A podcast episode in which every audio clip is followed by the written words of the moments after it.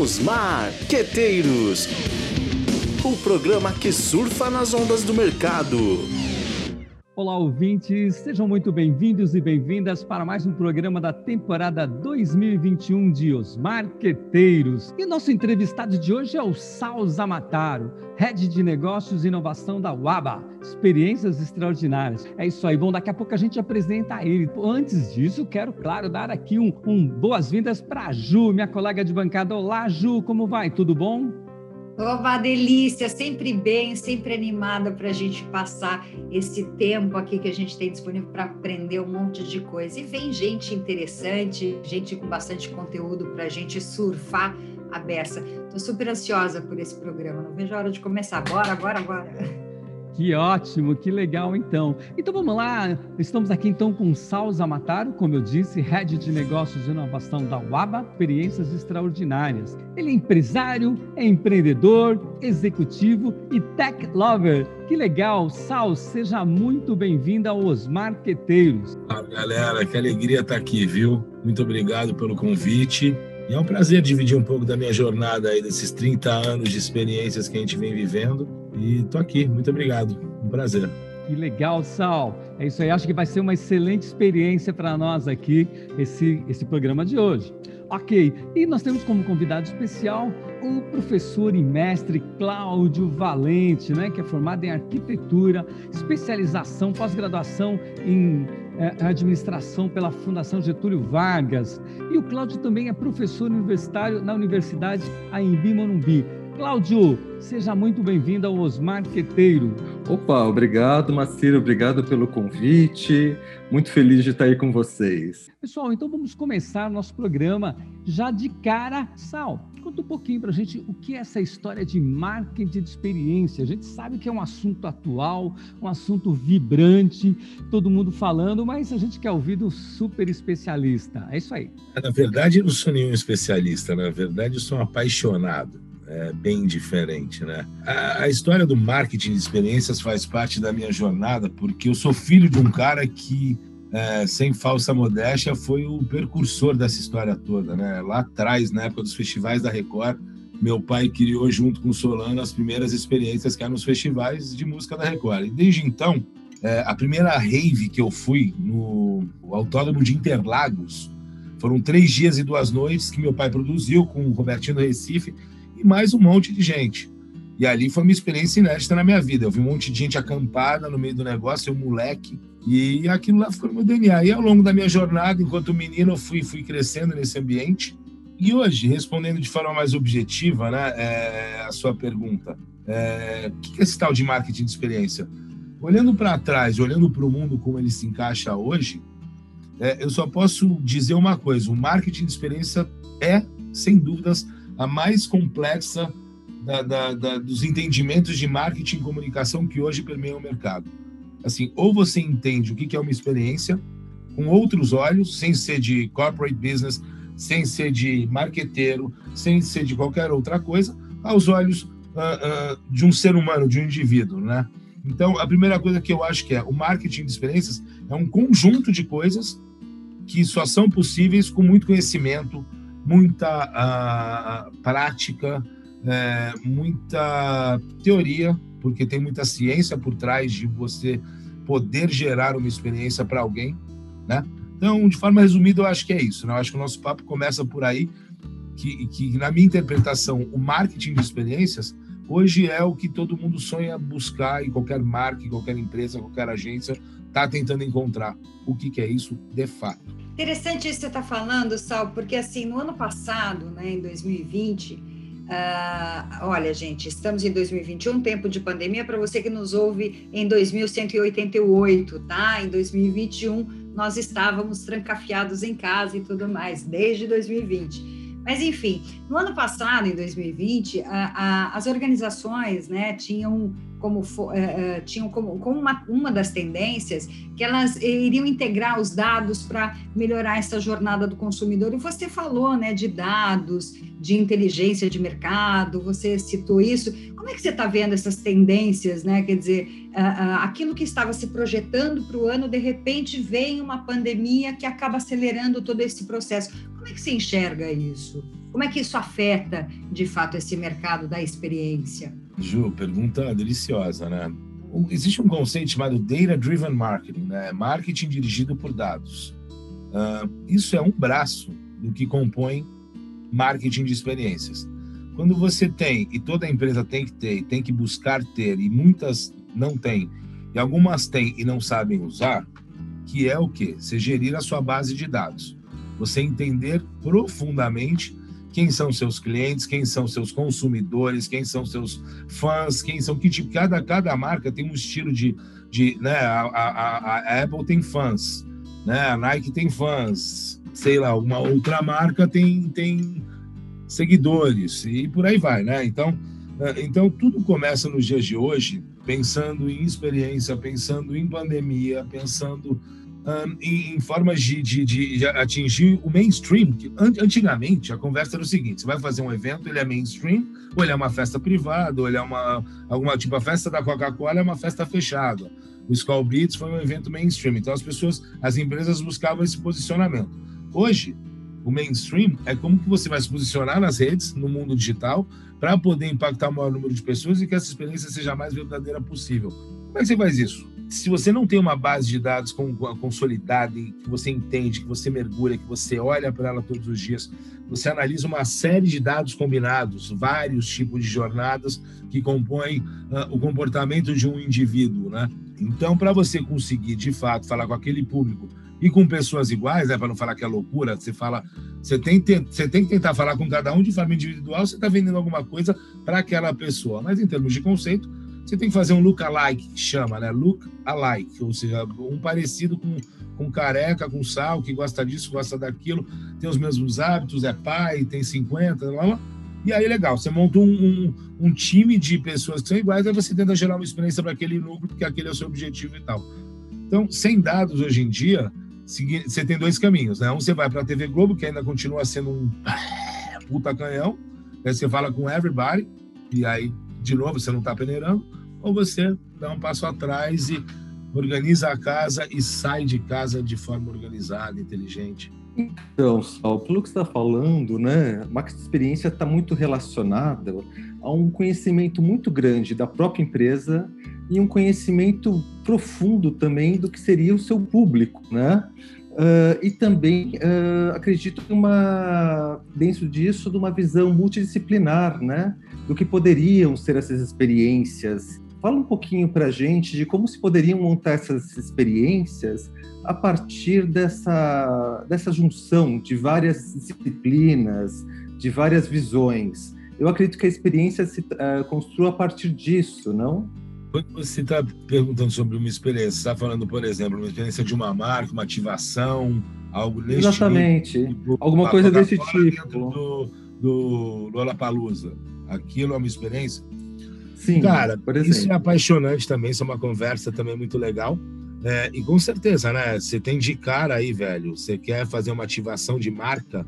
Por vezes é o, cliente, o próprio cliente que escolhe onde ele vai investir, onde ele vai patrocinar. Então você recebe o briefing, né? Cara, eu vou estar dentro do Lollapalooza e, cara, por exemplo, a plataforma da Coca-Cola é música. E aí foi criada toda uma estratégia de para soltar aquilo para o público e foi um sucesso, né? Mas, cara, ali envolve desde um desse, desse momento onde o cliente e a agência estão consolidando uh, o briefing, né, estruturando qual vai ser a ideia, a partir daquele momento solta-se os cachorros. Então, primeiro, você vai procurar um arquiteto, um arquiteto que vai te ajudar Sim. a botar no papel aquele, aquele, aquela viagem, cara. Eu quero um palco Sim. gigante, com grades, com cabines quadradas, isso é o que está na cabeça do criativo, que foi o primeiro que teve o insight. Então, isso é, isso é um caminho. Então, você precisa entender um pouco de arquitetura, cenografia, você precisa entender uhum. de finanças para cacete, você precisa entender muito de números. Na verdade, tudo começa, começa pelos números. É, se você não, não domar uma planilha de custos para subir qualquer tipo de experiência, você não dá o primeiro passo. Então, o primeiro movimento é assim: qual é o tamanho da minha viagem? Cara, eu tô pensando em construir um aeroporto. Legal, você tem 100 milhões de dólares? Puta, eu tenho. Puta, vamos embora fazer esse. Não, não, eu tenho mil dólares. Ah, então calma aí, vamos fazer um desenho de papel e aplicar a realidade aumentada. É a mesma experiência, só que de forma diferente. Então você tem expertise diferente para experiências diferentes, percebe?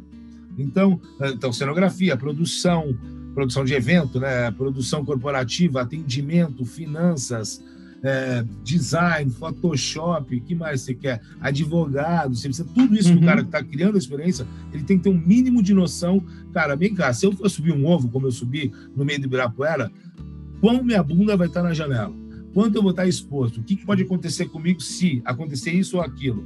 Então, uma experiência envolve uma série de, de, de, de disciplinas multidisciplinares, que é o que eu acho que o profissional de hoje tem que fazer, né, cara? O cara tá, tem que estar tá olhando para a parada toda, tem que estar tá olhando entender de muita coisa. É, para o meu time, por exemplo, é uma característica da UABA, é, absolutamente todos os meus profissionais são especialistas, todos, em cada uma das uhum. áreas. Os meus clientes, a gente só trabalha com brand table. Não tem, não tem parada, é, é time especialista. Não tem conversa, velho. Eu tô falando com um cara que entende.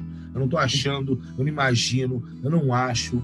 Bom, vamos lá. Sal, na verdade, minha pergunta já ia, já, acho que vai ao encontro do que você está colocando agora. Bom, eu estou adorando a experiência aqui do nosso super entrevistado, super despojado aqui, muito legal.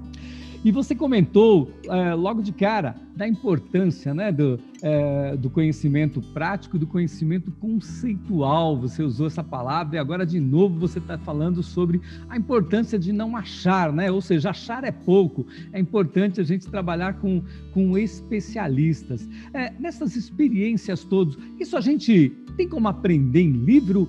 É, a gente tem que aprender na prática ou tem que juntar tudo isso aí? Sal, o que você acha? Qual a sua visão sobre design de experiências? Claro, Cara, é assim, a gente vai ficar. Eu não vou ficar em cima do muro, não, tá? É, eu não vou porque eu meti as caras e eu acreditei é, num sonho. Mas acima de tudo, a primeira coisa, cara, e eu acredito muito nisso, eu só acredito nisso. Se você não amar isso, eu acho que você não deveria tentar fazer isso não é uma coisa, não é para amadores. Se meter em marketing de experiência, se meter em produção, se meter em realizar, a palavra realizar é uma palavra muito forte. As pessoas não têm a noção do que significa um dia você falar, cara, isso foi eu que realizei, eu fiz acontecer.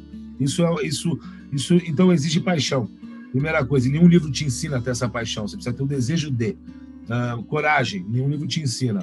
Agora, tem coisas que só a teoria te ensina.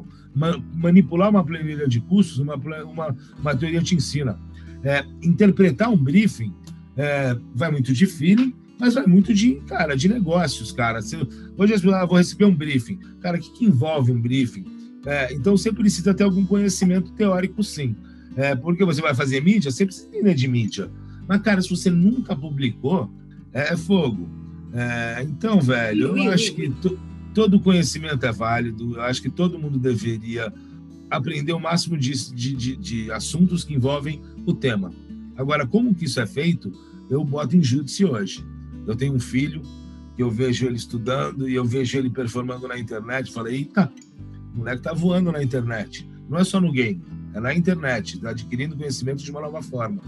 Então, o marketing de experiência envolve digital, envolve dados, envolve conhecer números, envolve conhecimento jurídico, cara. Então, você precisa, sim, eu acho que pesar assim, os dois fazem parte. É, é interessante isso que você está falando, né? É, de, de, de, de, como isso acontece, mas vamos pensar. É, é, você falou do, da, das competências, ou pelo menos da, da, de algumas visões estratégicas e multidisciplinares que esse profissional tem que ter para poder se envolver de fato nessa área, mas como é que é o processo, né? Vamos pensar assim, além de ser um apaixonado pela questão da, da de marketing, de experiência, é, a, a, a gente tem que ter como um objetivo também que tipo de impacto, que tipo de causa emocional a gente vai querer gerar para esse para essa marca, para esse contato, para essa experiência, enfim, a, a, gente conta isso também com para que isso possa se tornar algum tipo de storytelling, para contar uma história, a, a, gente criar um senso de pertencimento.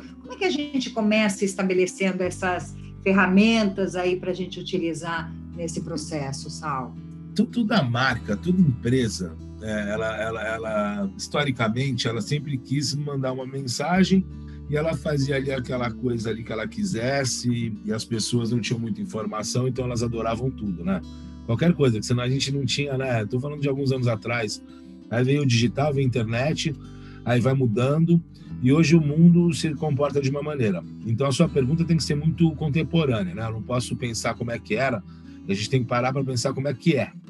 Como é que é hoje, em 2021, na pandemia, uma galera que está no mercado, para a gente que está aqui trabalhando todo dia, para as empresas que estão igualmente a nós, é, trancadas em casa, falando, Jesus, o que, que eu faço da minha vida, cara? Eu não consigo falar com as pessoas, eu tenho que para mídia digital, que é um balaio de gato. Hum, como é que eu faço? E eu preciso gerar experiência, eu preciso encontrar o caminho.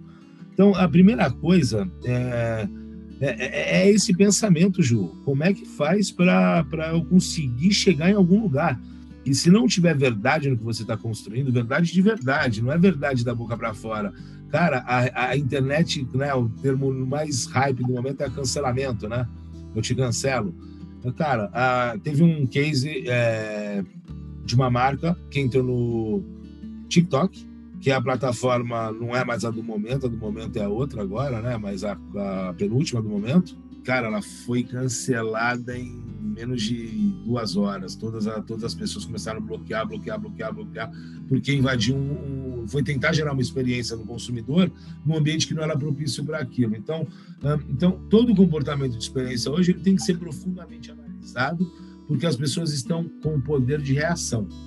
Então, é muito complexo ovo da Páscoa da Lacta, que é um, pô, nos deu prêmios pra caramba, é um motivo de orgulho, foi, foi, um, foi um, uma coisa grandiosa aí que a gente se orgulha de ter feito.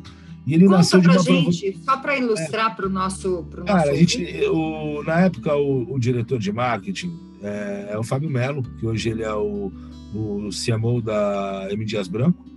E ele é um cliente meu histórico. A gente realizou juntos grandes coisas, desde Pepsi, e, e, naquele momento que ele me chamou lá na, Mondeliz, ele falou: a gente sentou numa mesa bem despojado, do jeito que somos, do jeito que a vida tem que ser, do jeito que as pessoas que querem fazer tem que ser, de verdade. Num papel aqui, mesa, falou: cara, eu preciso assumir o protagonismo da Páscoa. Esse foi o briefing. Foram essas palavras. Eu preciso assumir o protagonismo da Lacta. Tem uma empresa aí que não vou falar o nome, que é, não tem, seria deselegante, mas que fez muito barulho no passado e não se compara uma coisa com a outra. É, eu não posso, eu não posso deixar que isso aconteça. E beleza, a gente eu saí de lá, juntei com o Serginho, meu sócio, que geralmente a coisa nasce dessa forma, existe um sentimento. Então, qual que é o lance? A hora que você está pegando a mensagem, aquela conexão tem que ser verdadeira. Tinha um briefing, então o briefing era um desejo genuíno de uma grande marca de de uma grande marca mainstream que não faz barulho pequeno. Se é para fazer barulho, os caras fazem barulho. Né? A Lacta está no Brasil inteiro. Acho que são 400 mil pontos de venda, se não me engano. Uma viagem dessa, assim, coisa pra caramba. E, e aí foi isso. Então, assim, ele, o desejo, a experiência nasceu do, do desejo genuíno de uma marca querer fazer alguma coisa grandiosa e, e bonita. E, e a pessoa que, por acaso, por sorte, fui eu, interpretei aquilo e, e, consegui enxergar o que significaria assumir o protagonismo. Então, é, então nasce daí, viu, Ju? Acho que tem conversas mais técnicas, mais racionais. Eu sou dos que são mais passionais. Eu sou do, da, da turma dos mais passionais. Eu sou pura paixão. Enfim, é isso. Cai na prova, cai na prova. É isso aí, pessoal. Estamos aqui com Sal Zamataro, né, que é Head de Negócios e Inovação da UABA. Experiências extraordinárias. Muito legal. É, nós estamos falando de marketing de experiência, né? Então, Sal, agora a gente vai entrar aqui no bloco Cai na Prova, né? Se cai na prova, é porque é importante, não é importante porque cai na prova. Então é isso aí. Eu vou passar a palavra aqui para o professor Cláudio Valente para te fazer uma pergunta sobre o que é importante desse contexto de marketing de experiência. Então, Sal, a gente está falando aqui né, na questão do marketing de experiências. Vou até abrir minha pergunta para a gente poder ampliar um pouquinho o assunto aqui. A gente tem uma questão aí que a gente está falando até o momento de empresas, né? Você acha que esse tema ele é aplicável a outros setores? Por exemplo, uh, para o governo, para uma vamos dizer assim, para a projeção de uma cidade, de um local? O que seria importante? O processo muda? Tem outros pontos relevantes nesse caso? A vida é um grande marketing, né? A gente anda nas uhum. ruas sendo impactado por alguma forma. Meu velho, é... as pessoas que já entenderam isso já estão um passo à frente. Vou te dar uhum. dois, três exemplos. Por exemplo, a Tesla, a Amazon uh, e uma cidade em Okawa, na, no Japão, que é uma cidade inteligente. E ela, na verdade, é uma grande experiência incrível. São cases que depois vocês podem dar uma pesquisada que é muito incrível, cara. É tudo me volta para o mundo digital e tudo me volta ao indivíduo. Tá? Então, toda vez que a gente for falar sobre qualquer coisa hoje em dia, eu volto para esse ponto, para o ponto do indivíduo, né, dos dados. Olha só, a gente voltou para o começo da conversa. Toda a experiência ela precisa ser gerada para o público que está afim de receber aquela experiência, que de alguma forma entende o que você quer falar e, e você percebeu aquilo ali. Hoje não tem mais espaço para achismo você tem que saber o que você está fazendo, você tem que buscar um, uma boa informação, você tem que estar tá baseado é é, é, é, é, em conteúdo para poder falar com as pessoas. Então, em diversos formatos, o, o, governo, nós temos uma experiência de governo que não tem marketing, então a experiência uhum. é ruim, porque é mal, é uma, uma péssima experiência. É, é, e tá aí o resultado, né? Cara, o marketing de experiência ele é amplo e, mas eu vou até te falar uma coisa, cara. O governo brasileiro, tirando o governo brasileiro, governo do Brasil, eu tive uma relação com. Não esqueci o nome do órgão agora, porque eu, eu, sou, eu sou lesado, mas o Itamaraty. Que eles têm um escritório em São Francisco, uhum. e ali eles têm a APEC, se eu não me engano, que é uma. É um órgão que apoia é, startups brasileiras fora do país, é como se fosse um, um apoio para essa galera. Eu tive é, um contato com essa galera. E lá, a experiência foi bem legal. O marketing bem feito, a experiência de é, como eles se posicionavam e como que a coisa acontecia e como que eles fomentavam, era muito legal. Então você vai falar, puta, serve para o governo? Serve. Mas vai de novo para a pessoa que está ali na, na, na ponta entendendo que isso é o um novo mundo. Isso ainda o mercado está bem atrasado, né? Ainda se divide muito on e off, é, marketing é, de experiências como um departamento à parte. Cara, é uma coisa só integrada, é, a, é o movimento da companhia, porque a experiência é para quem? Para quem, pra quem que você faz de experiência? Se não for para alguém. Então acho que esse é o grande foco, né? Para quem que é essa experiência, né? E aí pode ser pra, é, pode ser feito por qualquer órgão, por qualquer pessoa, qualquer empresa, mas dentro uh, desse entendimento, desse foco, né? do que se quer, do que se quer mostrar, né? Do que se quer despertar, na verdade. Você, cara, é aquilo lá. Imagina, eu vou acordar agora e vou. Eu tenho um, um clientão, Cauã é meu cliente. E falar, ah, eu vou lançar um carro. Aí eu, ah, vamos lá, vamos fazer um carro, vamos fazer uma festa, chamar o Pablo Vittar e, e tal, e vou fazer um telão lindo Cara, vai ter umas bombas que vão explodir lá de fogo indoor. E, cara, vai ser demais. Aí vão cair umas bolas, assim. Isso não é uma experiência? Eu acabei de te contar uma experiência. Mas tem propósito. Para que, que eu tô fazendo? É esta festa que eu tô fazendo? Então, parte dali, né, cara? O que, que, que é isso que você quer fazer? E aí, para quem que é? E aí, a hora que você entender para quem que é, você começa a fazer uma coisa básica da vida que é foda, né? Que chama empatia. A gente uhum. poder olhar com os olhos dos outros e falar, cara, faz sentido, por exemplo, eu tenho 50. Eu, às vezes, recebo projetos que eu tenho que trabalhar com meninos da idade do meu filho de 13. Uhum. É, cara, calma lá, entendeu? Então, gerar uma experiência é, tem a ver com um montão de coisa, inclusive empatia. Mas para quem quer essa experiência? É, é o foco. A partir dali, com esses olhos, você consegue construir. Legal, Sal, isso que você está falando, né? E pegando até um pouco do, do gancho da, da, pergunta do Cláudio, a gente sabe que o Brasil ele tem expoentes de destaque mundial, né? Com grandes marcas, coisas como Havaianas, Ambev, então, infinidade de marcas. Agora, na sua opinião, a nossa média, sobretudo em se tratando de pequenas e médias empresas, de uma forma geral, é ruim? Uh, uh, como é que ela pode, na verdade, estabelecer essas experiências? Claro que ela não tem um orçamento de uma grande multinacional, mas ela também pode praticar, e quer dizer, com orçamentos menos, não tão robustos como, como as grandes marcas. Mas é, é, você acha que é ruim ou ela só é mal interpretada, ela é mal aplicada ou não? A gente tem grandes experiências de pequenos também. puta, a gente parte do princípio que o Brasil é, não é para amadores, né? Então, essa é a primeira, primeira coisa que tem que estar sempre na mesa. Eu não sou uma empresa grande, eu trabalho com os grandes. Né? Eu sempre brinquei que você não precisa ser o rei, você precisa ser amigo do rei. É, saber os caminhos das pedras, né? Mas para essas empresas, é, e, e, cara, eu ajudo de coração um montão delas todos, todo meu santo dia. É possível que cada uma dessas empresas é, possam ter seu próprio marketing, mas o que falta um pouco é de, de desejo de o dono, a cabeça do empresário brasileiro, de não entender que é importante se comunicar da maneira correta, que se posicionar, que hoje no ambiente digital, se ele não fizer a coisa bem feita, ele não vai ser encontrado. E a chance é quase 100 para 1, mil para 1, 1 milhão para 1.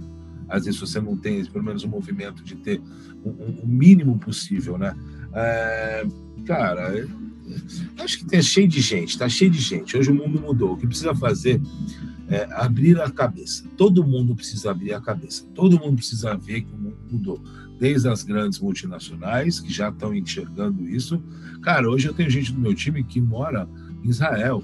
Eu tenho gente do meu time e tá tudo bem, é meu, é do meu time. Eu tenho relacionamento com ele todo dia e só que ele no horário dele é no meu, ele do jeito dele é no meu e assim que a nova formação é. Então toda empresa pode ter, é só encontrar o caminho.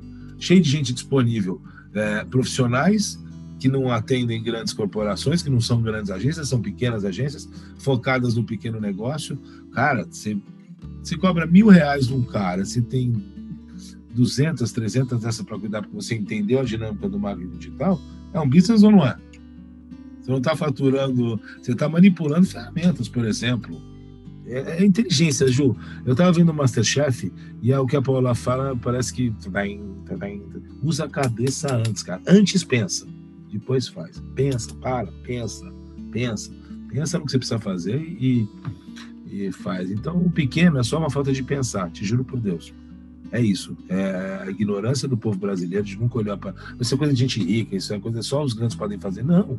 Hoje o mundo digital permite que você entenda de Google, entenda de Facebook, entenda de Instagram, entenda de TikTok, entenda de plataformas e gere experiências que sejam interessantes para um público que gosta de consumir o seu produtinho ali na esquina. Tô, tô, é besteira, professor? Muito não. bom. Então não é não. Vamos pensar, né? Acho que você está corretíssimo aí. Muito legal, muito legal. Ô, uh, Sal, mais ou menos pelo que você está falando e pelo meu entendimento, o marketing de experiência, né? Se a gente pegar aí, por exemplo, uma Red Bull que faz aqueles eventos espetaculares, né, que propiciam experiências é, muito singulares aí para os seus é, seguidores, para os seus fãs, como você colocou agora há pouco, ou então uma loja da Apple que também traz uma experiência sensacional ali é, do, do, do, cliente como um todo ao entrar num, numa loja desta. Isso só para citar dois exemplos.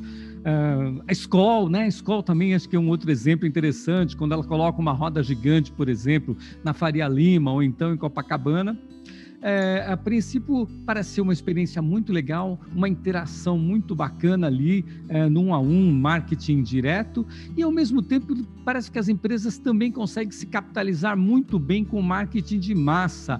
É, estaria o marketing de experiência atuando nessas duas frentes, tanto no marketing pessoal mais direto, quanto se capitalizando, podendo também se capitalizar para um marketing de massa? É, você vê alguma coisa nesse sentido? É, com certeza tem, tá? Com certeza, acho que o primeiro objetivo de uma marca aí para o mainstream, aí você está tá indo para o mainstream, tá? você está falando de grandes eventos, grandes ativações, por exemplo, como a Roda Gigante da Escola, é, por exemplo, como Skull Beats, por exemplo, como Lollapalooza, por exemplo, como alguns, o, é, puta, Coca-Cola Vibe Zone, é, as ativações dentro do Rock são grandes ações. E aí sim, hoje em dia, então a, primeira coisa faz, ó, a primeira forma, vai se pagar, vai valer a pena. Então quais são quais são os KPIs, né? O que que você define como meta para saber se aquela ativação faz sentido ou não? A primeira, eu quero popular minha base de dados nas redes sociais, porque entendi que o mundo está se tornando digital.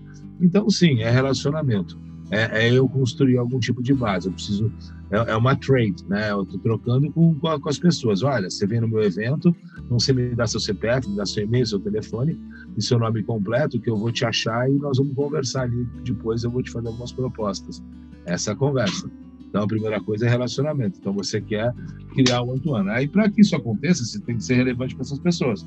Então, é, precisa ter um contato direto. Há marketing direto. Pô, não adianta eu querer, eu sei lá, você não, não vou conseguir achar um exemplo agora, vocês vão ficar ah, tentando achar um exemplo. Mas, enfim, para me convidar para fazer alguma coisa que já não tem mais nada a ver comigo. Por exemplo, ah, vamos debater no BBB? Puta, fudeu. Eu não sei discutir Big Brother, então não é comigo essa conversa. Então, se o evento fosse, olha, vamos ver os famosos Big Brother, essa experiência não é para o Sal, é para o PP, meu filho. Ah, legal, então ele vai. Então foi para ele. Então, sim. Aí, depois, é, vai para um outro nível, que é o que, que essa experiência gera de PR, de, de, de buzz, de voz. O que, que vai acontecer? Que eu vou impactar o maior número de pessoas fisicamente, então aí é uma conta, e depois, por exemplo, como a Roda Gigante, tá? Que ali é uma conta, puta, passaram 100 milhões de pessoas, eu impactei 100 milhões de pessoas por dia. Olha só, então você teve tá, esse alcance. Aí quanto que isso vai dar de piada nas mídias, nas grandes canais, Ultra KPI? Quanta, quanta no mundo digital? E aí vai. Daí você vai somando isso tudo, então você tem mais um, um número ali para validar se aquela experiência vale a pena ou não.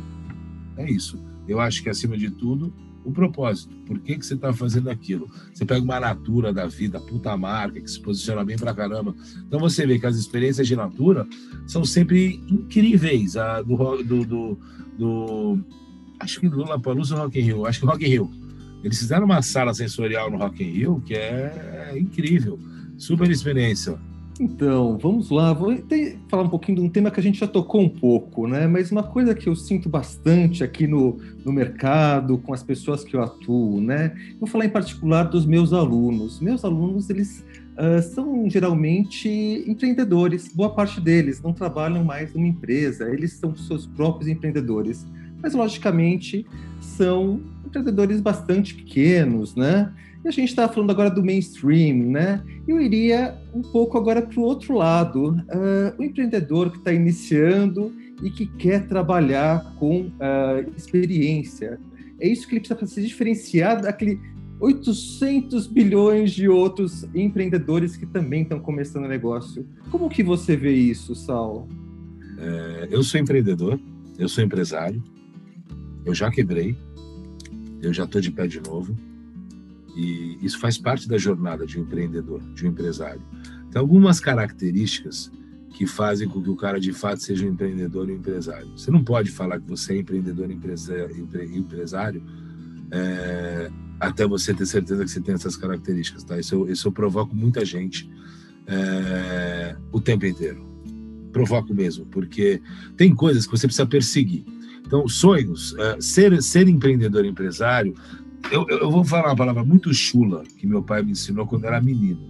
Ela é chula, mas todo mundo fala. Então, é, meu pai virou para mim e falou o seguinte: filho, eu fiz essa pergunta para ele. Pai, por que eu faço da vida, cara? Eu tô aí quase. Tô aqui nessa faculdade, não tô curtindo, não é? Não tô sentindo a vibe. Ele virou para mim e falou: Filho, vou te explicar uma coisa. Infelizmente, nós não somos milionários. Por conta disso, você vai ter que se fuder. Você escolhe para quem que você vai se fuder. Você vai se fuder por alguém ou por você. Se você escolher se fuder por você, como eu, ele falou para mim, é um bom caminho. Você vai ter altos e baixos, a vida vai te ensinar pra caramba, mas você está garantindo a sua força, o seu e aí tal. Aquilo ficou claro na minha vida que era aquilo que eu queria fazer. Fui até para a indústria, fui funcionário e um dia eu acordei e falei é hoje que eu vou produzir minha primeira parada e fui. Isso há 20 e poucos anos atrás. Então, velho, é, todo cara começa pequeno. E eu, depois de toda uma jornada, em 2013 para 2014, eu conheci uma tecnologia. Isso é um, eu, eu não estou falando de mim, estou falando de características que o empreendedor, o empresário precisa, que o empreendedor que quer ser empresário, quer ser bem sucedido, precisa ter. É fé cega, faca molada, muita determinação, muita força de vontade. Isso não é papo para vai dormir, irmão. Isso é dia de você acordar, às vezes, com 10 conto no bolso e falar: é isso que eu tenho para caminhar minha, minha, na minha estrada. Mas você não vai mudar o seu foco.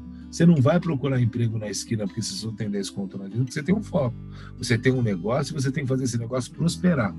E se você entende do que você está falando, tem fé e acredita, tem conhecimento, irmão. Sem conhecimento, a gente volta para a primeira pergunta, né? Um apanhado de, uhum. de coisas que você precisa ter mas sem essa determinação, você nunca vai ser bem sucedido. Então não existe sucesso, não existe é sorte. Sorte existem é, poucas pessoas, algumas têm, né? Puta, tava na hora certa, é de sorte. Mas a maioria, cara, que você vê hoje, puta, o cara tá bem pra caramba. Esse cara é fogo, mano. Esse, ai, cara é. Irmão, vai ver o que ele caminhou daqui para chegar até ali. É... A sorte acompanha quem merece. Falei essa frase pro meu, pro meu sócio hoje. Eu falei, ele falou ah, alguma coisa. É... Eu falei, cara, sorte, nós, boa sorte para nós. Eu falei, não precisamos de sorte. A gente merece. É isso, velho. Você tem que ter certeza que você mereceu, porque você fez tudo para que você chegasse naquele momento e a vitória fosse sua com certeza. Então, ser empreendedor significa acreditar, ter certeza, estudar, buscar, se informar, saber mais que o outro cara, velho. Se você não souber mais que o outro cara, você nunca vai ser o cara que vai ser milionário. Se você não tiver esse mindset, cara, e acordar todo dia. Cara, seis horas da manhã eu tô com meu sócio. Hoje nós, olha, 50 anos os dois, uma empresa bem sucedida, com bons clientes, contas uhum. grandes em casa. Seis horas da manhã eu e ele estamos conectados todo dia. Não é porque nós somos tarados, mentira, não é mais às seis que eu estou nadando agora. Agora mudou para as oito. Mas, cara, tem provas que acabar, é cinco e meia da manhã. Nove horas a gente para, porque os dois dormem cedo. Mas, cara, a gente está trabalhando. A gente está atuando todo santo dia na operação, vendo o que está acontecendo. Tá todo mundo folgando, eu estou no carnaval trabalhando. E estou feliz, porque eu amo o que eu faço. Então, você precisa amar, de verdade, velho. Não, você não vou abrir uma fintech de se ama números. Ama mesmo. A cacete. Você tá entendendo que o mercado oscilando pode te matar? Não, eu sei desse risco, então vai. Se você sabe, se você conhece seus riscos, vai. Senão, não vai. Parar de falar, porque senão eu vou me estender. Desculpa. Continua. É, me perdoa. Essa é, não, imagina, é, é, super interessante. Então, assim, a gente está complementando o que eu, que eu tiro aí do que você está falando, é que é mais uma causa emocional, né? É, é, é amor pela criação, é, e, claro, bem planejado e escalado também. Né? E para ter uma ideia, para entrar nesse mercado, independentemente do cargo, ou da, se você vai ser PJ, o empreendedor, o empresário o colaborador, o funcionário, você tem que ser, é, é, você tem que fazer parte é, do jogo, né? Ser o verdadeiro jogador e fã, principalmente fã do game, né? Tem que fazer, tem que gostar e, e ser fã desse jogo todo. É isso. Se bota, é, eu faço o teste da cadeira. Isso já aconteceu em várias, várias vezes. Ah, quer trabalhar? Então, beleza. Então, vem cá, vem comigo nesse evento aqui. Faz o cabra virar uma noite só de começar às 6 horas da manhã a correria, virar à noite no meio da obra de, de cenografia, cliente te metralhando na orelha, pressão para todo lado. Se você sair vivo daquilo, eu, aí nós estamos voltando para o foco, né? De, porque eu já, já fui super amplo, né? Voltando ao foco, né? Do, negócio. Cara, a experiência é um conjunto de coisas e perrengues vão acontecer. Então, se você não gostar, cara, desculpa, quanto você vai ser feliz? Imagina que infelicidade às seis horas da manhã, se se fudeu, tá três dias sem dormir, fedendo. Chega o cliente, olha para sua cara fala: ele aprovou layout, ele viu o projeto, ele viu 3D, você mandou de novo a arte para ele aprovar, você tem print no WhatsApp, ele entra no stand e ele fala: de azul e vira as costas e vai embora. Oi? Oi? Falta 10 minutos para abrir o bagulho. Ah, pois é, queridão. Muda aí, tô pagando e tal. Já o mundo mudou um pouco, mas muitas vezes foi assim já, tá? É, então, eu acho, eu não consigo enxergar alguém fazer esta parada sem gostar. É difícil. Não, acho que não é um modo de vida. Tipo, contador, sei, sei lá, qualquer outra coisa. Isso é, isso é pra gente grande. Causos e causas. E vamos para o terceiro bloco, causos e causas, né? onde a gente sempre pergunta se o entrevistado prefere uma, uma causa justa ou uma bermuda larga. Mas vamos lá, então, meu caro Sal, conta pra gente aí alguma história aí, né? Alguma história que você tenha participado é, ou que você conheça, que, que seja interessante aí no mundo aí do marketing de experiências, para compartilha com a gente aí, que nós, nossos ouvintes vão adorar. Eu vou continuar falando da minha jornada porque eu acho ela incrível, não porque é minha não, porque eu que vivi ela, então falo com propriedade, tá? É, foi, foi bem legal, tem sido bem legal. Cara, são inúmeras, tá? Inúmeras, pra, pro, pro bom e pro mal, tá? Mas uma coisa que eu me orgulho é assim, nunca deixamos de entregar. Então, a primeira coisa quando você vai fazer um saia justa, um calça justa, né, bermuda ou é a primeira coisa, tenha claro, meu irmão, tem que entregar. Marketing de experiência significa entregar. Olha, você entregou, você vai para casa, tá tudo certo, você realizou. Se não entregou, é a primeira, a primeira saia justa, né? Não entregar um evento. Mas, cara, já aconteceram situações é, bizarras e incríveis. Mas, de causa, a, sem dúvidas, uma das que eu mais amo é o ovo da lacta, né? Que eu estava falando no segundo bloco e eu ia contar esse case, aí eu guardei ele para contar ele aqui. Ele é um case legal, ele é um case de coragem, ele é um case de fé, ele é um, ele é um case é, de sorte, ele é um case de realização grandiosa. Ele é um mainstream, ele foi uma peça que rodou o mundo. Ele foi parar na capa do New York Times. Então, o que eu fiz foi um feito grande e tudo isso que eu falei no bloco anterior, eu vou provar que é verdade. Então, uh, como é que foi a história? O Fabinho, que era o diretor de marketing da, da, da, da Lacta, na, na época, é, me chamou e a gente já tinha uma relação. Sentamos numa mesa de família informal. Ele falou: Cara, preciso assumir o protagonismo da Páscoa, porque é, tem uma marca que está me incomodando. E fez muito barulho no ano anterior. E no ano anterior, realmente, aquela marca tinha comprado tudo que era mídia que existia no mundo. E, cara, a Páscoa foi maçante dessa marca e tal. E beleza, a gente saiu de lá. E, e numa tarde, uh, veio a, a, viagem. A gente falou, puta, como é que faz? Vamos fazer um coelho parade com realidade aumentada, vamos. Aí, cara, cara, vamos botar um ovo de Páscoa gigante no meio do Ibirapuera.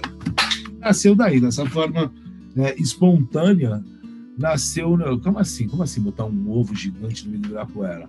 Calma aí, um ovo gigante. Caralho, vamos botar um ovo gigante no meio do Ibirapuera? Aí eu saio, ligo para um fornecedor parceiro. Outra coisa que um cara que vive de experiências precisa ter é uma excelente agenda. Fica a dica. Essa talvez seja tão importante quanto conhecer números. Você saber com quem que você vai lidar. Trabalhar em rede com ótimos parceiros faz parte. Aí ligo para esse meu parceiro, que é um cara que eu acredito que seria capaz de acompanhar a nossa viagem. E eu numa reunião para bater martelo aqui. Eu aqui na sala, eu saí da sala, voltei para esse cara, ao vivo em cores, falei, mano, parada é a seguinte, eu, eu, quero subir um ovo de 35 metros quadrados no Ibirapuera, ali onde é a árvore, e esse ovo tem que acontecer isso, isso e isso, é desse jeito. Tem certeza? Tem. Aí, cara, em alguns segundos, ele, cara, em um minuto ele me liga de volta e falou, vambora, dá para fazer, já encontrei um caminho, vambora e tal. Uh, e aí, nasceu daí. Então a gente voltou e lealtou o projeto. Então lealtamos um super projeto lindo, e a gente foi apresentar isso lá para a LACTA. Quando a gente chega lá, isso era dia 20 de novembro de 2019, 2018.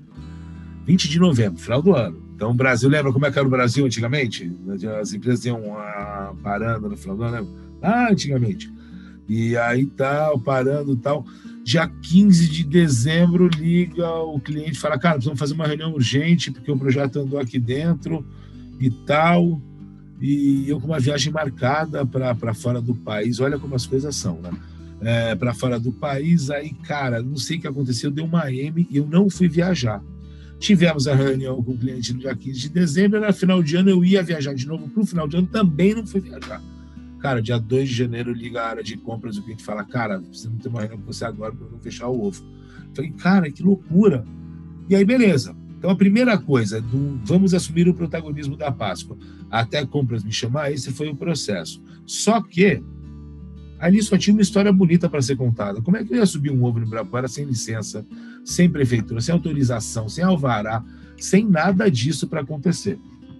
E aí o cliente fala, cara, tá tudo certo, tá fechado, um, um, orçamento interessante, projeto lindo, um projeto interativo. Depois eu, eu não vou entrar no detalhe do projeto, mas foi o primeiro grande projeto digital que o Brasil já viu. Ele foi totalmente interativo, tivemos mais de, de 100 mil downloads em uma época que, cara, é, era muito, foi muita coisa para uma marca num tempo tão, tão pequeno. E aí o cliente falou, cara, beleza, tá tudo certo. Aí vem o gerente e fala, agora, você só, você só faz se você tiver o aqui da prefeitura. Eu falei, meu Deus, agora, o que eu faço? Né? O que, que eu falo na prefeitura para subir um ovo no Ibirapuera? Aí, de novo, né? Quem tem agenda tem tudo, né? Aí faz uma, duas, três, quatro ligações, pum, chegamos num caminho, que encontramos um caminho, E aí a prefeitura fala, cara, que coisa incrível.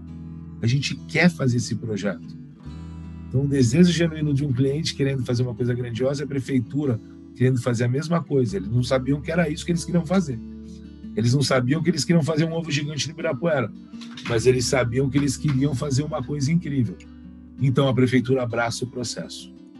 Só que abraçar o processo não significava que o projeto estava aprovado, que estava tudo certo. Significava que eles tinham que abrir um chamamento público, abrir o projeto para o mercado inteiro, porque era uma área nobre, pública de São Paulo, então ele não podia simplesmente me dar. O Ministério Público ia falar para mim, por que, que o careca pode fazer aqui? O que a UABA tem que a 360 não tem, ou que o Bazinho não tem? O que, que os caras. Não, né? Então, abre-se o chamamento público e o cliente lá, balançando o dinheiro na minha cara, a gente trabalhando, eu não tinha como não estar tá trabalhando. Entende o risco aí? Ou seja, eu, não tinha, eu tinha um contrato assinado, mas totalmente amarrado com uma cláusula sem, sem aprovação não tem evento, então você perdeu tudo que você botou até agora. Um time trabalhando, estou fazendo um evento grandioso, estou falando com artistas do Brasil inteiro. Cara, eu sei que aí a coisa começou a andar, abre-se, demora o chamamento público, mas a gente entra e ganha, né? Obviamente que o projeto era nosso, a originalidade era nossa. O Festival da Páscoa foi baseado em cima do nosso projeto, então eles chamaram outras empresas que teriam interesse em entregar o que a gente estava entregando, incluindo uma carta de patrocínio. Entende como inverno? Olha, olha que doideira. Era um evento é, proprietário que virou patrocinado. E aí todo mundo se adaptando, né, cara? O cliente se adaptando, eu me adaptando, eu fazendo meio a gente fazendo meio de campo com a prefeitura e tal. E no final do dia, tudo deu certo e a gente sobe então uh, esse projeto que passou a ser o maior ovo interativo do mundo, né, com 35 metros de altura, é, foi incrível, um resultado fantástico. Foram sete grandes canais abertos fazer cobertura, mais de um minuto e meio, dois cada um. É, o impacto direto foram quase 150 milhões de pessoas impactadas diretamente. Cara, foi um, foi um sucesso. Então foi um super case e que ia ser repetido, mas a pandemia precisou botar ele de, de lado por um tempo. É, mas ele foi uma, um, um case de grande sucesso, uma alegria, um desafio, isso é um case que eu me orgulho e, me deu bastante é, pós-venda, né? Depois muita felicidade por, por, conta disso. Só fazer um comentário aqui que eu achei muito interessante isso. Tem uma coisa que abre aí, Sal, que acho que é a razão da prefeitura ter abraçado essa causa, né? Uh, você está trabalhando ali com uma experiência interativa, falando logicamente da Lacta, né? Mas também está abrindo um canal para se falar sobre a cidade, né? Uh, você cria um evento que chama a atenção sobre aquela cidade, aquela cidade onde tem a possibilidade desse evento, né? Uh, eu acho que tem um, uma repercussão aí que não é só para a empresa, né? Tem, um benefício, tem vários benefícios, pelo que eu vejo aí. Tem um benefício para o próprio usuário, para o consumidor, e tem também um benefício aí para essa para a prefeitura, né? Ela traz uma imagem para a cidade de São Paulo, coloca a cidade de São Paulo num outro patamar. Queria que você comentasse um pouquinho isso aí para gente. Meu querido, você trouxe uma pauta que eu amo, tá? É, tudo passa de novo, né? Experiência e aprendizado. Sem dúvidas alguma, é, é um ganha-ganha, né? Por isso que o projeto foi abraçado, principalmente por isso. Não tinha é, um propósito que não fosse fazer uma coisa linda para a cidade, botar a cidade num outro patamar. Foi o que aconteceu. Ela, ela, ela assumiu o protagonismo numa época bacana, é, muito comercial, então ela teve, um, teve uma alma, teve um espírito, foi muito feliz. Então a prefeitura amou, principalmente foi construído um lounge ali na, nas árvores do Birapuera, super com, com, com, produtos sustentáveis, então teve agressividade, então a gente respeitou, foi uma, foi uma troca, foi uma ajuda-ajuda. Foi bem interessante, viu? É, eu acho que cada vez mais precisa-se todo mundo trabalhar junto. Né? Eu acho que a iniciativa privada, com boas agências, com, com uma prefeitura que está a fim de fazer acontecer, uhum. é, eu acho que sim, eu acho que tem coisa para que a cidade merece sempre projetos bacanas. Ah, eu achei super bacana esse case que, que, o, que o Sal comentou agora, trouxe bem interessante, mas a gente sabe que nem só de cases de sucesso vive o homem, né? É. a gente também conhece, para a gente construir essa jornada, ganhar essas experiências, a gente também já bateu cabeça. Eu queria que você comentasse algumas coisas que, que, que não saíram assim tão bem, eh, tão de acordo com o planejado, mas que, enfim, no final acabaram sendo sucesso, porque só se sabe que não deu certo a gente que está fazendo, a gente que está produzindo, porque a gente sabe aquilo que a gente queria fazer e que no final não foi. Mas, enfim, queria que você comentasse alguma coisa nesse sentido também, Sal. Olha, olha, Ju, tudo começa pelo plano, né? Tem uma produtora gigantesca chamada Safira Santana. Um dia ela me ensinou um negócio lá atrás, num evento chamado. Tá aí, ó, olha só que coisa interessante. Qual Rio? Isso aconteceu em 2002, no verão de 2002, em, no Rio de Janeiro.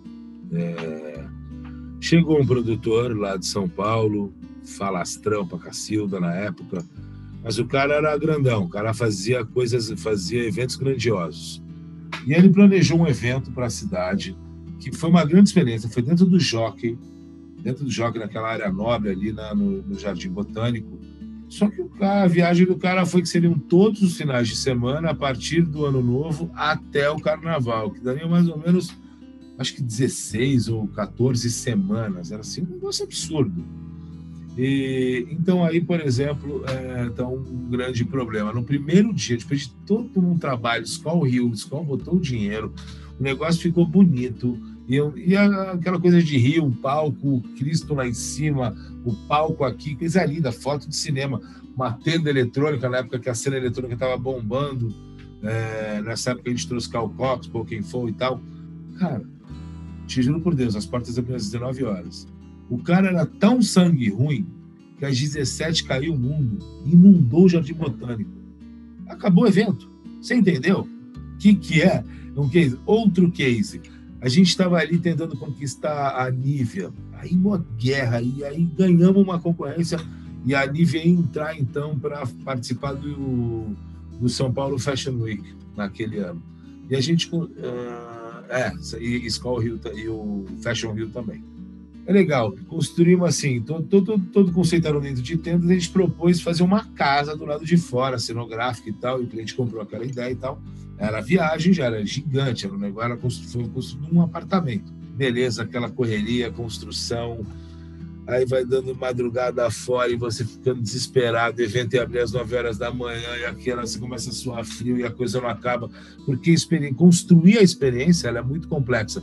Muitas é, é o brinde, é, é, é, a cenografia, é o conteúdo, é a promotora, é o uniforme, enfim, você vai somando tudo que precisa acontecer para aquilo lá acontecer, são muitos detalhes. Então, Safira me ensinou tempos e movimentos. Se organiza a informação e faça com que ela funcione que nem um relógio. Se não for desse jeito, vai dar merda. Então, essa é a primeira regra para botar o um negócio. Então, nesse dia, aí começa a procurar cadê o piso, cadê o piso, não chega o piso, 5 horas da manhã não chega o piso Cara, sei que três horas da manhã não chega o piso. A gente começa a procurar, mas cadê os caras? Cadê os marceneiros? Cadê todo mundo no desespero ali e tal? Porque abriu o evento às 8 horas da manhã e a gente encontra os caras dormindo, o caminhão não tinha chegado. E o resumo da ópera foi que abriu o evento, o cliente chegou às seis e meia da manhã para provar tudo e não tinha piso. Cara, aquela situação, cara, como assim, cara? Eu sou Nívia. Eu, eu, eu, vou receber, era a Mariana Ximenes, que ia chegar às 8 horas da manhã com uma gravação no, nessa casa, ficou linda. Depois né, tá, tá no YouTube. Cara, eu sei que fui eu e mais um mano. Pegamos meu carro, fomos até Leroy Merlin, compramos acho que 60 metros quadrados de sisal. E saímos com aquele negócio, na época eu acho que era um, sei lá que era, mas que obviamente estava lá pro lado da rua, o negócio arrastando no chão e a gente chegou no evento com o negócio, cara, 10 para as 8, tava o tipo prego sendo pregado ali, e o negócio abriu, o tapete de sisal tava lá, ficar melhor que encomenda, que era um piso que precisava ser tratado. Mas, por exemplo, aí uns micos que, que, que, que esse mundo acontece. Fiz bem ou... Questão de crise sempre, né? Quer dizer, plano A, plano B, plano C, se vira, dá-se um jeito, resolve, né? Ju, sensacional. Eu estou adorando. Aliás, eu adorei essas histórias todas aqui do, de, né, do Salza Mataro aqui contando, falando para gente sobre marketing de experiência. Mas já que você deu a deixa aqui, vou aproveitar para nós passarmos para o próximo bloco, para o último bloco, né? Que é o nosso bloco de ruído. Ruído. Olá pessoal, então estamos no último bloco que é o ruído, né? E hoje nós temos Ju. Você sabe que a Yasmin estava aqui, está aqui nos, nos bastidores e ela vai contar uma historinha, vai contar um caso para gente aqui de ruído e depois você ajuda, complementa aí com outros casos, por favor. Levanta a bola para gente cortar aqui. A Yasmin, pessoal, ela é estudante de administração, ela é estudante de marketing e vai contar, vai trazer para a gente aqui uma história aqui sobre marketing de experiência. Olá, Yasmin, seja muito bem-vinda. Olá, Macir, tudo bom? Muito obrigada pelo convite, viu? Bom, o ruído dessa semana que eu queria trazer para vocês foi da Red Bull. Nesse domingo agora de carnaval, skydivers do Red Bull e demais profissionais do esporte pularam de 2.600 metros de altura, e sobrevoaram São Paulo e aterrissaram no Sambódromo da IMB. A ação da marca visou homenagear os foliões que não puderam pular o carnaval esse ano e promover um desfile nas alturas com todas as medidas de segurança necessárias. Incrível, né? E aí, Sal, o que, que você achou dessa ação realizada por essa empresa que parece que é muito fera na área de marketing de experiência? Primeira coisa, propriedade. Red Bull tem. Ela pode. Primeira coisa, ela pode. Eu, a Coca-Cola não poderia fazer isso. A água tônica não poderia fazer isso. A sei lá quem não poderia fazer isso. A Red Bull pode. E te falo mais. É, no começo, quando entraram os energéticos no mercado, tinham duas marcas, chamada, uma chamava Flying Horse e outra Flash Power. Tinha mais uma que eu não lembro o nome agora. Mas essas duas, e Red Bull, tá? E Red Bull já estava no mercado. Estou te falando isso em 96, 95. Eu estava na Coca-Cola. E a Red Bull, eu conheci o presidente, que era um austríaco, ele falava, velho, não vou fazer nada. Vou ficar quieto, vou deixar esses caras me matarem, porque eu tenho um plano. E meu plano é esse. E me mostrou o, a história que eles iam contar. Desde lá, eles nunca mudaram o plano.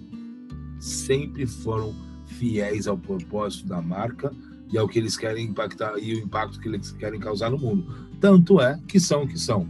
Então a Red Bull tem propriedade para fazer o que ela fez. E foi lindo, foi lindo. Criou o buzz que tinha que ser criado. E parabéns, é incrível, coragem, né? Coragem, determinação.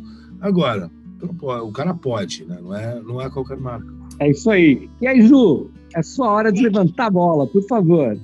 Eu só queria complementar uma coisa com, com o que o Sal falou. Ela tem propriedade para fazer isso e tem mesmo, né? Quer dizer, isso tem tudo a ver com, com a, o propósito da marca, né? Essas ações todas que ela faz tem, tem total afinidade com o que ela se propõe a ser, né? Com a essência dessa marca.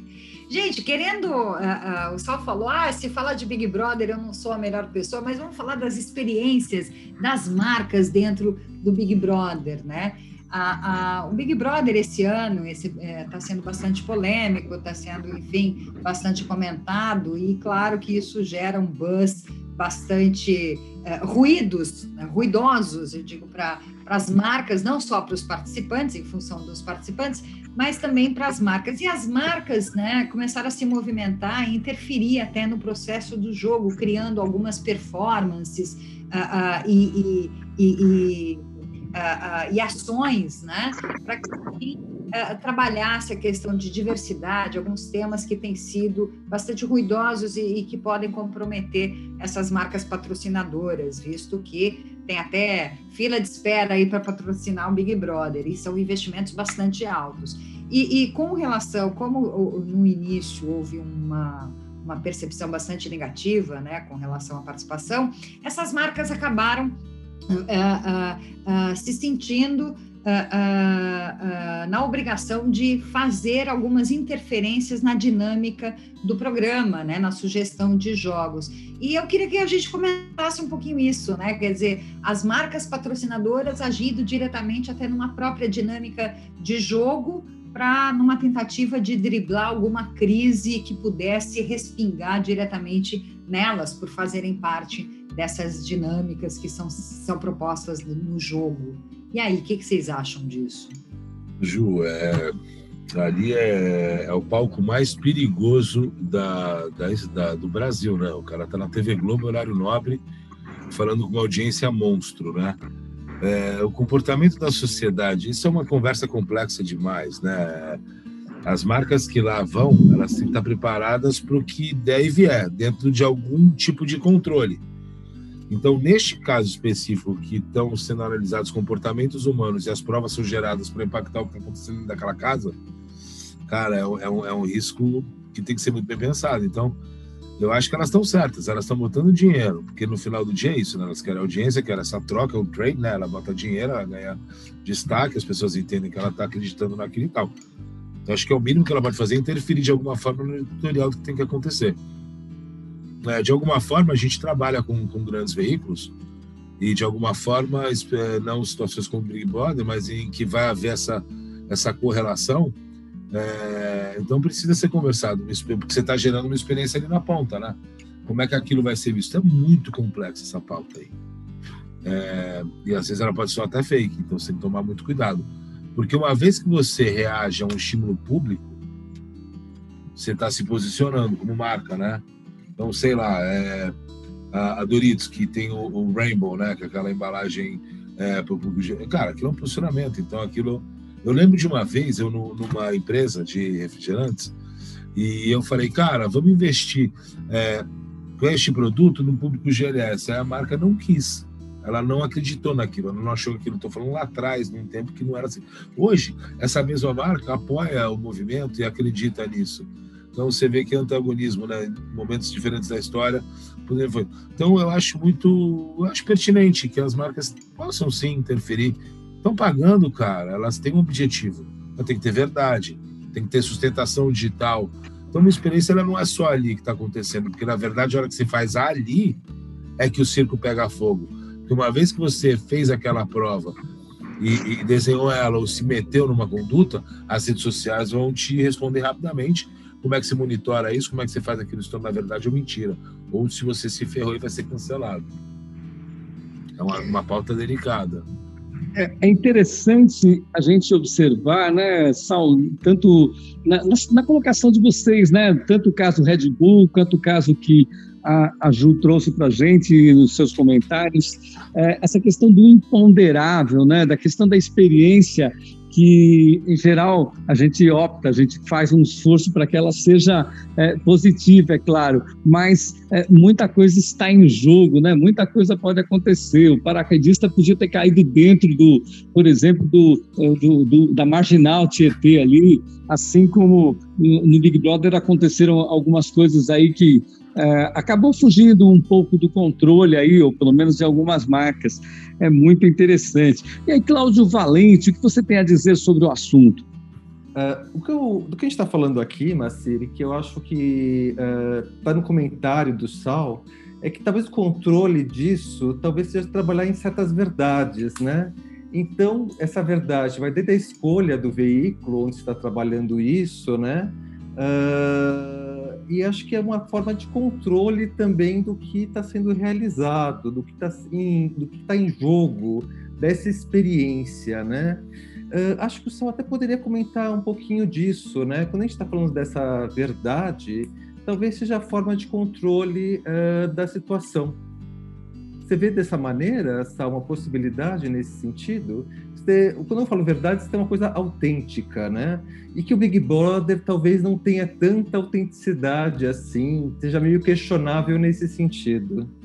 Só complementando, talvez essa mudança da narrativa do jogo, da condução, uma narrativa que estava pesada, que estava sendo mal vista, de repente tentar mudar essa narrativa? É complexo demais, professora. TV Globo, potência, muita voz, muita voz, muita voz um povo brasileiro que abraçou aquele Big Brother com uma força. Só se fala nisso em tudo que é lugar. É, e é uma loucura. É, toda a pauta é essa das pessoas. É, ah, você viu não sei quem, você viu não sei quem. Todo, todo um bando de artistas e que hoje são influenciadores digitais comentando. Então, é muito complicado. Então, qualquer marca que se expõe ali tem que estar preparada para o bem e para o mal. Não existe controle, cara. Se você quer controle, não é ali que você tem que estar sinceramente, porque a Conca, a menina com K, ela pode fazer uma besteira na prova que você está patrocinando e aquilo ficar no subconsciente da pessoa. Imagina que doideira. Ela, ela, ela fez uma M no painel da, do patrocinador X. E aquilo fica no sub. Cara, o cara deve associar, ó. Já era. Foi uma cagada, né? Não tinha nada a ver com o plano. E aconteceu. É. é acho que o grande risco é que realmente as experiências marcam, né? Uh, e aquilo cria imagens, né? Então eu acho que fica um ponto aí de reflexão também nessa questão das experiências, né? De, de como trabalhá-las, né? Pode ser uma coisa fantástica, positiva, que a gente vai descobrir novas dimensões para um produto, para uma causa, para uma ideia, né? Uh, mas pode sair um tiro pela culatra, realmente.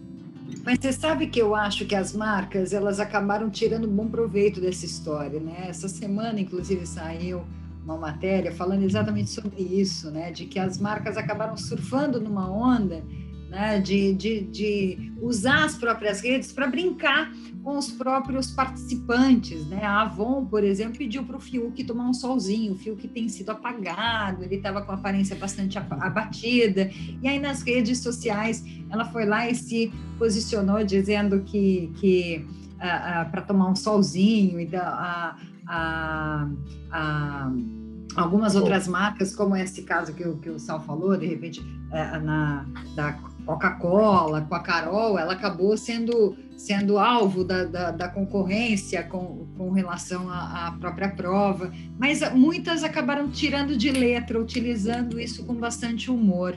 Foi interessante de observar, né, Posso, posso só, diga, só, diga. só, só sobre este ponto para fazer isso, você tem que estar pronto para o que vem depois. Então, é isso que, eu, por exemplo, uhum. a Coca-Cola, por que a Coca-Cola faz? Ela tem uma sala de guerra. Ela, está, ela, ela tem um time de monitoramento de redes sociais. Então, uma hora que ela vai fazer. Epa, calma aí, nós vamos se meter num vespeiro, você tem que estar pronto para o embate. Então, significa o quê? Que você vai interagir com as pessoas. E aí que está a tal da verdade.